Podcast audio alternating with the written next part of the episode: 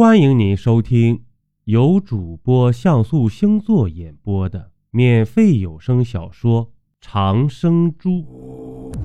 咱们书接上集，可是那口棺材也他妈太简陋了吧，根本就不符合墓主人的身份呢。闻言，我低头沉思起来。自打我们一进墓，就处处透露出诡异。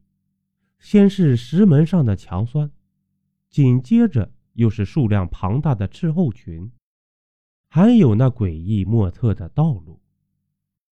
这一波未平，一波又起的事态发展，早已脱离了我的掌控。你的意思是说，我们之前找到的那个，并非是主墓室了？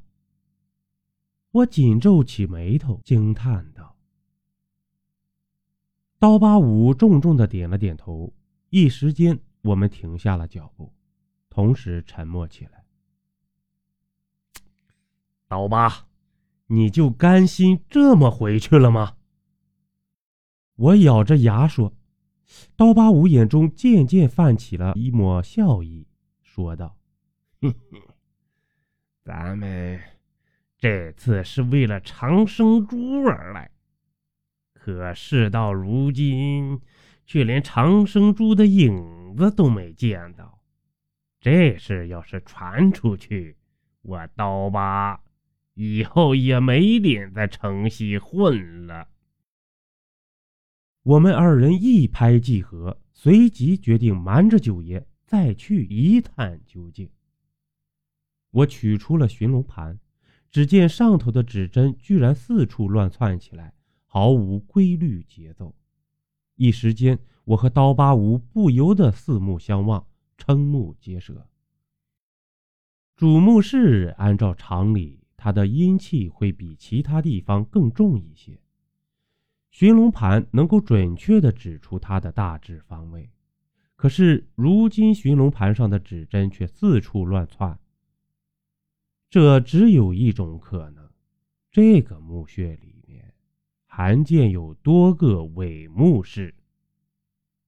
传说曹操怕死后被人发掘坟墓，于是便在河北省邯郸市临漳县磁县漳河一带造了七十二个遗冢。这个伪墓室便和遗冢有着异曲同工之妙。都有着迷惑盗墓者的作用。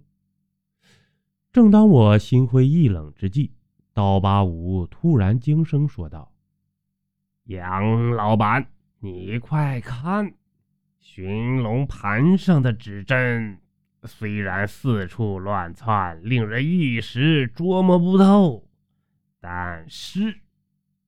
刀疤五顿了顿，接着说道：“这个方向。”指针所指的频率是最高的。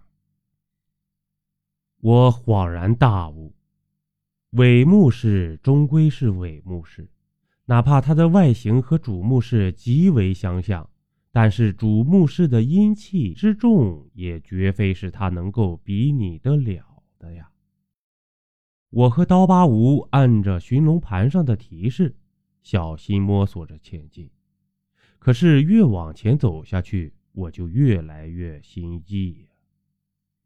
我们居然走回了之前的那间墓室里头，那副古朴无华的棺材仍旧躺在那里，仿佛之前所发生的一切都与他丝毫不相干。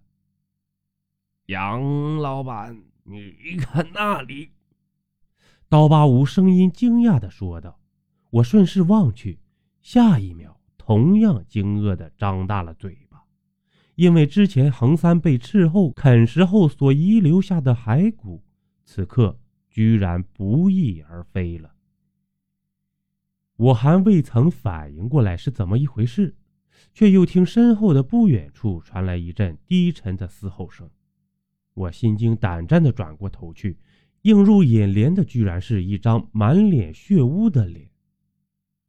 更加令人毛骨悚然的是，那张脸的主人赫然便是之前早已死去的横三。邀您继续收听下集。